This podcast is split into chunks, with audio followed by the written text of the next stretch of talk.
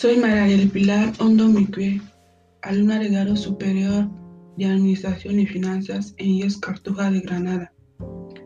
Os voy a hablar sobre la importancia de la comunicación en la empresa.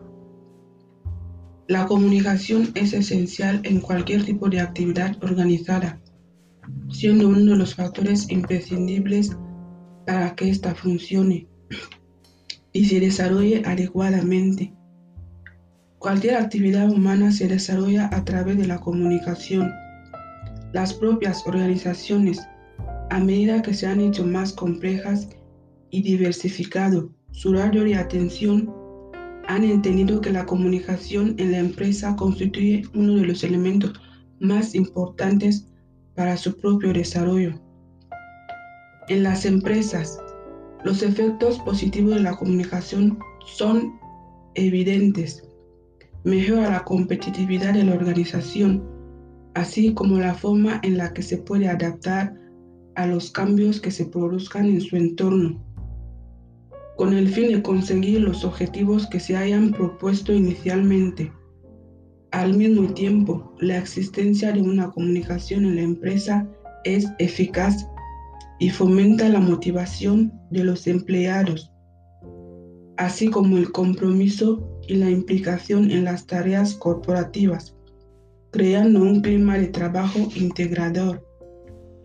Dentro de la comunicación en la empresa podemos distinguir entre interna y externa. La comunicación interna es la que se produce en el interior de la empresa, entre los miembros que forman parte de ella.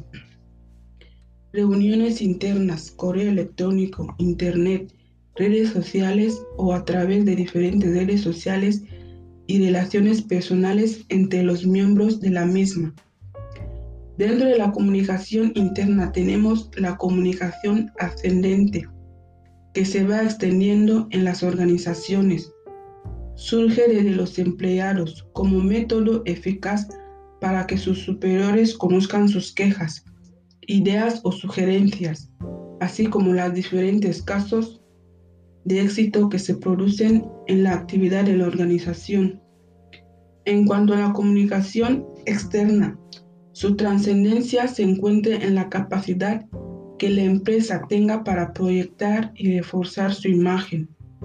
Esto puede hacerse dentro de los diferentes grupos de interés de la organización, potenciales, clientes, ciudadanía, administración pública, Así se darían a conocer los proyectos o actividades a las personas que en verdad quieren dirigirse para conseguir de forma la integración de los mismos con la marca, la imagen de la empresa que se percibe dentro de su mercado, la imagen ideal, aquella que se quería transmitir a la opinión pública, las estrategias de la comunicación necesarias para implementar el plan hacia un público objetivo dado.